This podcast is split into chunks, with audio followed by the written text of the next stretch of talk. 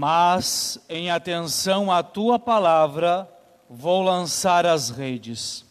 Estimado diácono, queridos irmãos e irmãs, a palavra que nosso Senhor Jesus Cristo nos dirige neste quinto domingo do tempo comum é uma daquelas palavras, um daqueles trechos do Santo Evangelho, onde o Senhor, com todo carinho, com todo amor, mas ao mesmo tempo com toda firmeza, se coloca diante de nós e nos convida a meditar, a compreender o que Ele deseja realizar na nossa vida, como Ele deseja transformar a nossa vida. Este Evangelho, eu diria, ele tem uma doçura, né, um cuidado, um modo como Jesus se aproxima de Pedro e realiza a obra na vida de Pedro, mas também tem uma firmeza, ao menos a impressão que eu tenho muitas vezes, quando eu leio, quando eu medito esse evangelho, é como se Jesus me pegasse pela gola, desse uma sacudida e dissesse: Padre, acorda, é isso, é esse o caminho. É de certo modo assim que o Senhor, ele vem agir, ele vem falar a nós nesta santa liturgia. Jesus estava ali à margem do lago de Genezaré. E estavam por ali também, por aquele mesmo lugar, além da multidão, alguns pescadores que tinham passado a noite inteira trabalhando, tentando pescar, e que agora estavam ali arrumando as suas redes, costurando, limpando, enfim, deixando tudo organizado para a próxima pesca, para o próximo momento de trabalho. E Jesus, então, vendo ali algumas barcas que estavam paradas, Jesus entra em uma daquelas barcas. Jesus entra justamente na barca de Pedro. É claro, nós poderíamos aqui olhar pelo aspecto que a gente chama de eclesiológico, ele entra na barca de Pedro, a barca de Pedro depois é a figura da igreja, tudo mais, tem este aspecto. Mas eu gostaria de examinarmos, de meditarmos mais no sentido de um aspecto pessoal. No sentido de que Jesus, ele escolhe neste momento entrar na vida de Pedro. Ele escolhe entrar na vida de Pedro. Além da barca de Pedro e da outra barca que estava ali, que era de Tiago e de João, possivelmente existiam outras barcas ali por perto. Né? Geralmente os pescadores costumam deixar os seus barcos num remanso, num lugar próximo, e são vários os barcos. Mas Jesus, ele escolhe justamente o barco de Pedro, justamente o barco daquele que ainda estava ali trabalhando. É por acaso, será, que Jesus escolheu o barco de Pedro? Não é por acaso porque Deus nunca trabalha por acaso. Deus sempre trabalha na providência.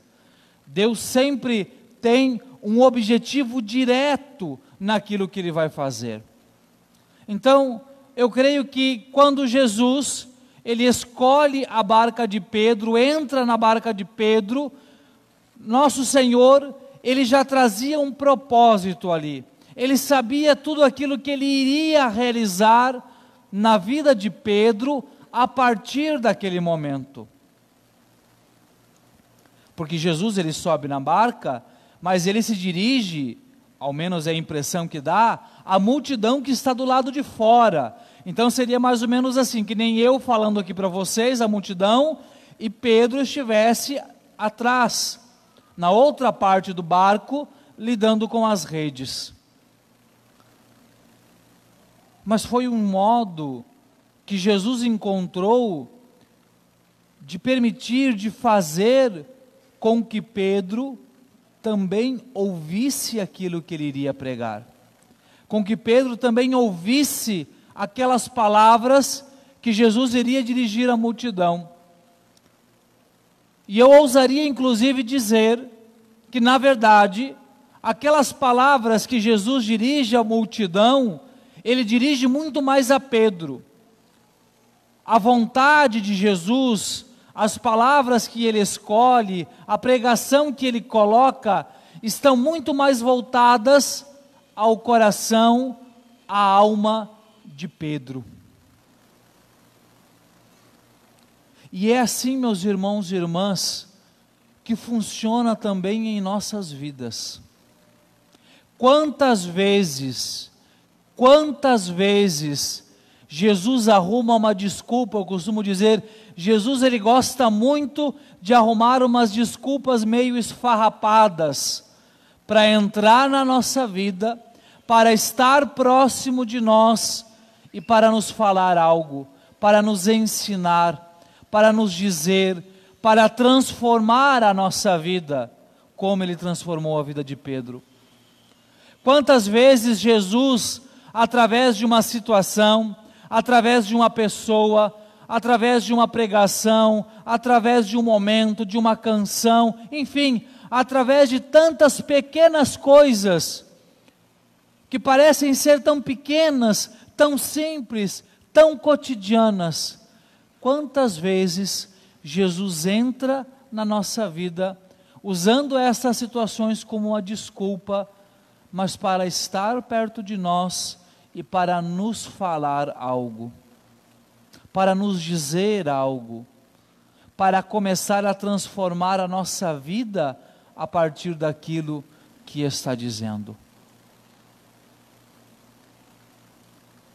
E depois de ter pregado, Jesus volta-se para Simão e pede a ele: avança para águas mais profundas e lançai as vossas redes. Aqui há um contrassenso. Primeiro, vamos entender uma coisa.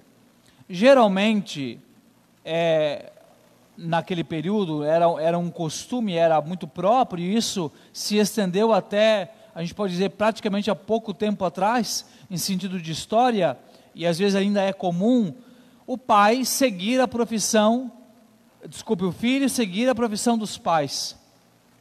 No tempo de Jesus, isso era praticamente unânime. Então, filho de pescador, pescador.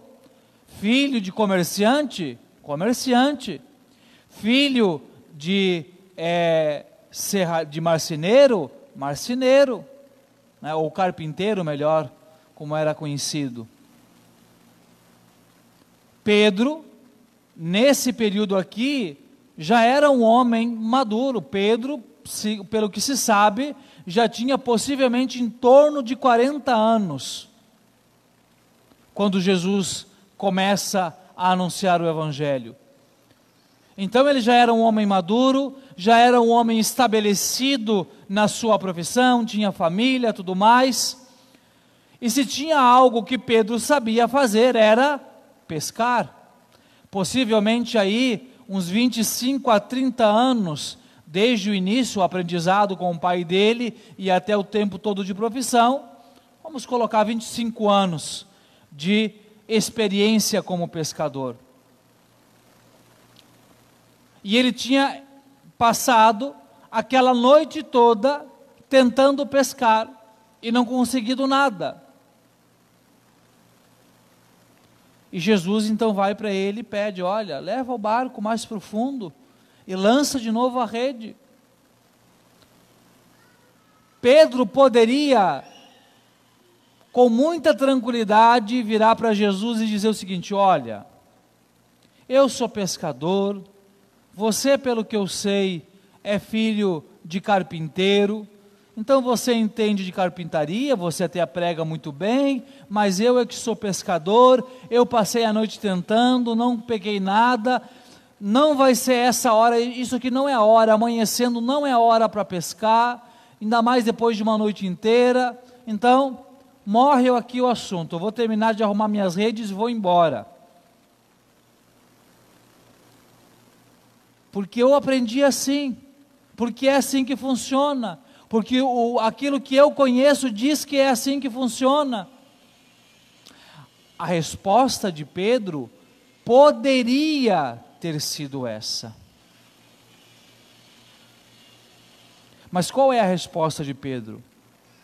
Mestre, nós trabalhamos a noite inteira e nada pescamos, mas em atenção à tua palavra, vou lançar as redes. Dois detalhes nesta resposta de Pedro. Mestre, Pedro não chama Jesus de qualquer jeito, ele chama de mestre.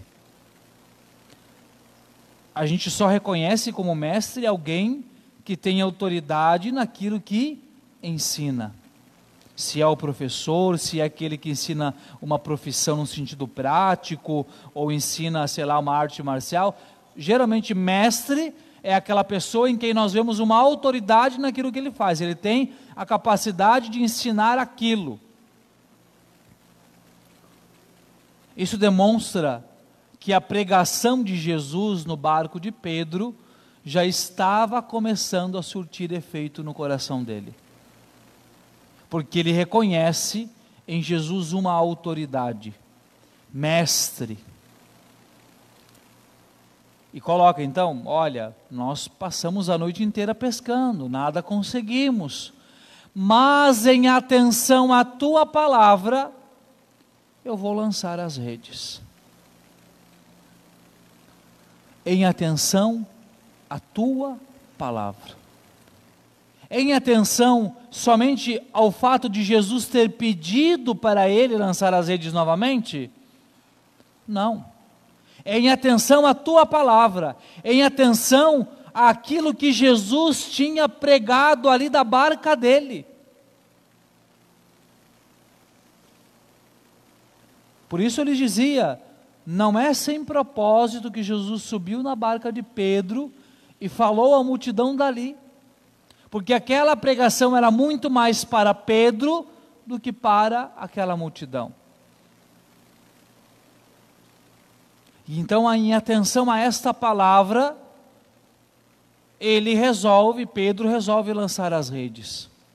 E o que, que acontece? Eles apanham uma tamanha quantidade de peixes que precisa gritar para os outros virem com outro barco, e mesmo assim os dois barcos quase afundam de tanto peixe. Possivelmente, em todos os seus anos de pescador, Pedro não tinha tido uma pesca em abundância como aquela. E aqui mais uma vez nos voltamos para as nossas realidades para a nossa vida. Meus irmãos e irmãs, quantas vezes Jesus entra na nossa vida, quantas vezes Jesus nos fala, quantas vezes Jesus se coloca como este mestre que quer nos ensinar o caminho da salvação, que quer nos ensinar o caminho da vida eterna. E quando ele nos pede, olha, tenta desse jeito, lança as redes aqui, vai um pouquinho mais ali para o fundo. Quantas vezes nós temos uma resposta adversa àquela que foi a de Pedro? Quantas vezes a gente diz, não, eu é que sei, eu que experimentei, eu é que sei da minha vida, eu já fiz assim, não deu certo. Não, mas eu aprendi que tinha que ser feito assim. Não, mas eu acho que é melhor ser feito assim. Não, mas eu prefiro que seja feito assim. Quantas vezes nós tomamos para nós a autoridade? Quantas vezes nós ficamos presos naquele jeito, naquele modo de pensar e de fazer as coisas, simplesmente porque nós queremos que seja daquele modo. E por isso, quantas vezes deixamos de ouvir Jesus e por isso de experimentar o que Ele tem para realizar nas nossas vidas.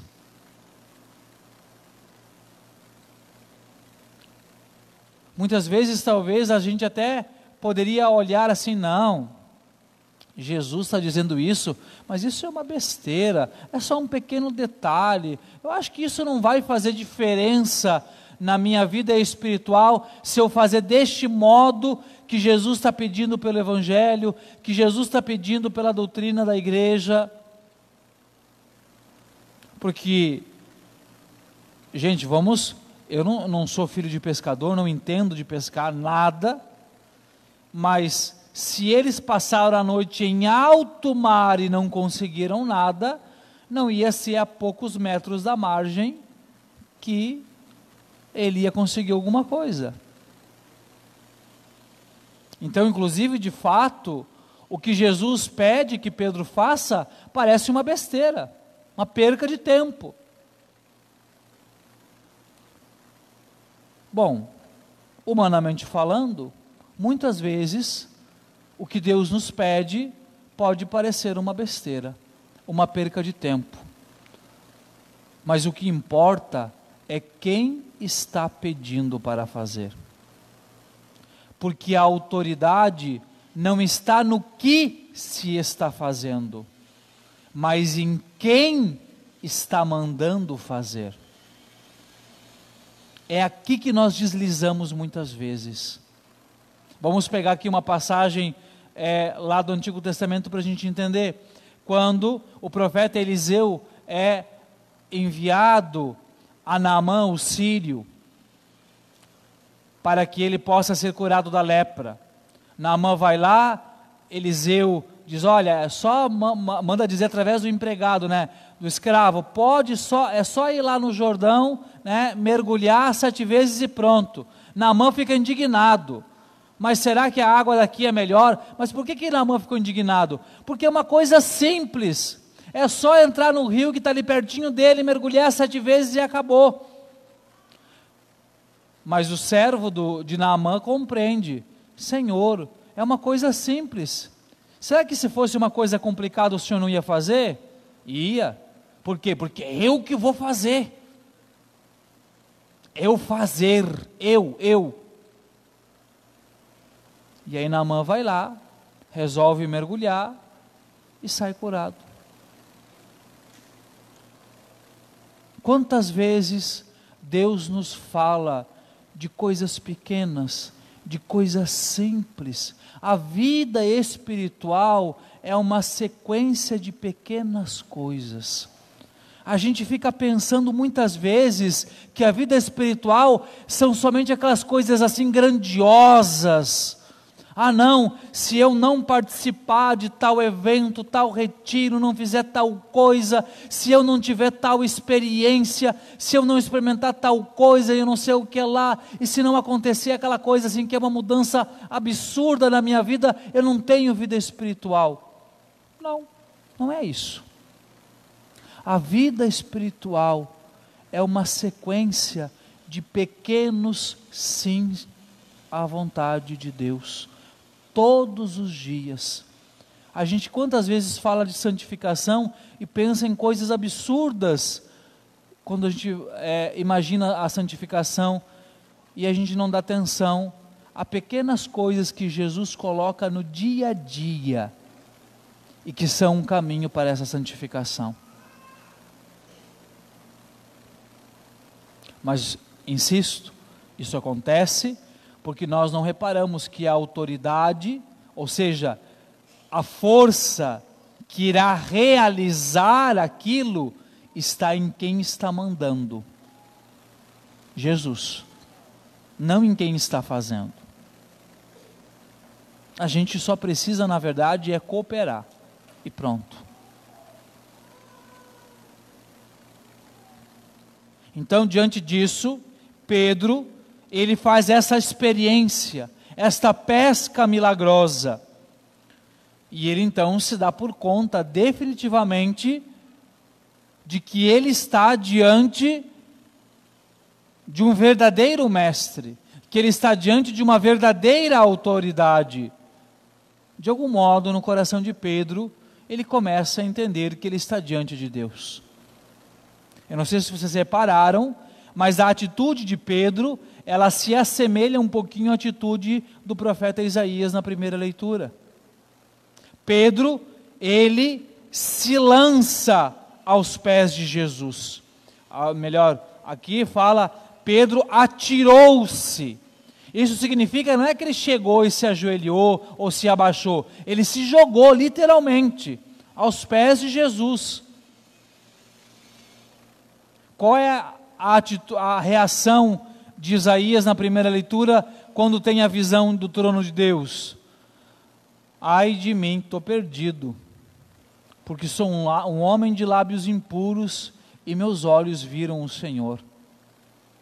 Qual é a fala de Pedro? Senhor, afasta-te de mim, porque sou um pecador. Lá na primeira leitura, um anjo, como Atenas, né, uma espécie de pegador, pega uma brasa, vai no lábio de Isaías, toca e diz: A partir de agora, os teus lábios são puros, são puros. E aí vem a voz de Deus, né? A quem enviarei? E então Isaías vai. Pedro se joga aos pés de Jesus: Senhor, afasta de mim, porque sou um pecador. E o que, que Jesus responde para ele? Não tenhas medo, de hoje em diante tu serás pescador de homens. É claro, meus irmãos, e aí a gente vai entender mais profundamente isso que eu lhes falava, que a vida espiritual, ela vai se construindo aos poucos. Jesus fala: "De hoje em diante tu serás pescador de homens". Não é que a transformação de Jesus, ela foi um passe de mágica, pronto. Agora este pescador vai ser o apóstolo, aquele que vai anunciar às nações o evangelho de Jesus Cristo. É a partir de agora. Aqui Pedro abriu definitivamente o seu coração para que Jesus começasse a trabalhar nele. E se nós fôssemos aqui fazer um estudo rigoroso dos evangelhos, nós veremos quantos momentos Jesus, ora com firmeza, ora com docilidade, vai trabalhando o coração de Pedro. Eu vou dar um spoiler aqui. O que Jesus começa a fazer hoje capítulo 5 de São Lucas, Jesus vai concluir no coração de Pedro, no capítulo 21 de São João. Quando Jesus aparece ressuscitado aos apóstolos, à beira do mar de Tiberíades, e pergunta para Pedro, depois de estarem ali ao redor do fogo, comendo alguns peixes, Jesus, lembramos, se dirige a Pedro e pergunta: Pedro, Tu me amas? Pedro, tu me amas? Pedro responde: Senhor, tu sabes que eu te amo. Senhor, tu sabes que eu te amo. E na terceira vez que Pedro, que Jesus pergunta: Pedro, tu me amas? Pedro responde: Senhor, tu sabes tudo, tu sabes que eu te amo. Neste momento, Pedro se torna pescador de homens. A partir dali começa o pastoreio de Pedro na igreja. Olha quanto trabalho. Foram três anos convivendo diariamente com Jesus. Então, vamos compreender, não é só aquilo que o Evangelho testemunha, o Evangelho nos dá, assim, aquilo que é o essencial mas quanta coisa, quanto diálogo, quantos momentos Jesus não pegou Pedro pelo braço, levou para um canto, olha, não é assim, é desse jeito. Gente, quantas vezes Jesus quer fazer isso com a gente? E o quanto a gente precisa aprender a ser dócil a Jesus deixar que Ele nos pegue pelo braço, que nos leve para um canto e que nos diga: Fulano, Fulana, não é assim. Não é desse jeito. Ouve o que eu estou dizendo. O caminho é este. Faz desse jeito que eu estou te dizendo. Está aqui, está no Evangelho, está na doutrina da minha igreja. É desse jeito.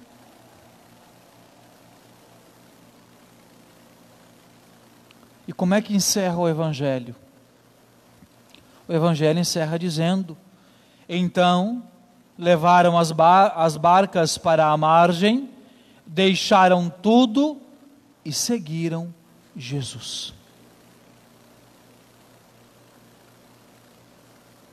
Deixaram tudo e seguiram Jesus. Se fizeram discípulos de Jesus. Agora, precisamos compreender, por fim, que o nosso objetivo, ele precisa ser sempre, absolutamente sempre Jesus. Tudo que nós fizermos na nossa vida, enquanto cristãos, enquanto católicos, precisa ter como fim Jesus, amar Jesus, fazer a vontade dEle. Em uma palavra, sermos discípulos de Jesus.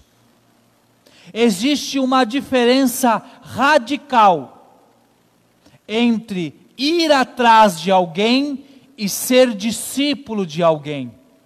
Ser católico não pode ser ir atrás de alguém.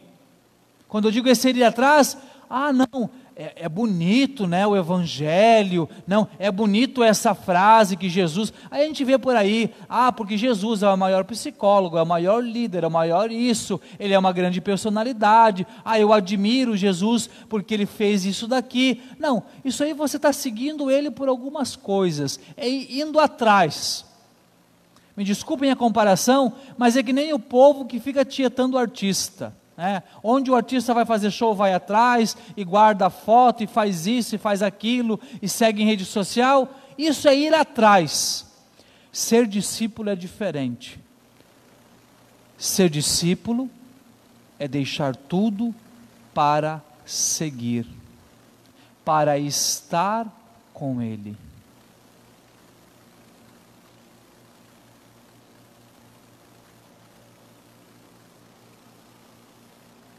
A perfeição consiste não em simplesmente deixar tudo, mas em deixar tudo para seguir Jesus. A perfeição não consiste em simplesmente deixar tudo, mas em deixar tudo para seguir Jesus. Pedro, João e Tiago não simplesmente abandonaram as barcas e as redes. Eles abandonaram as barcas e as redes para seguir Jesus.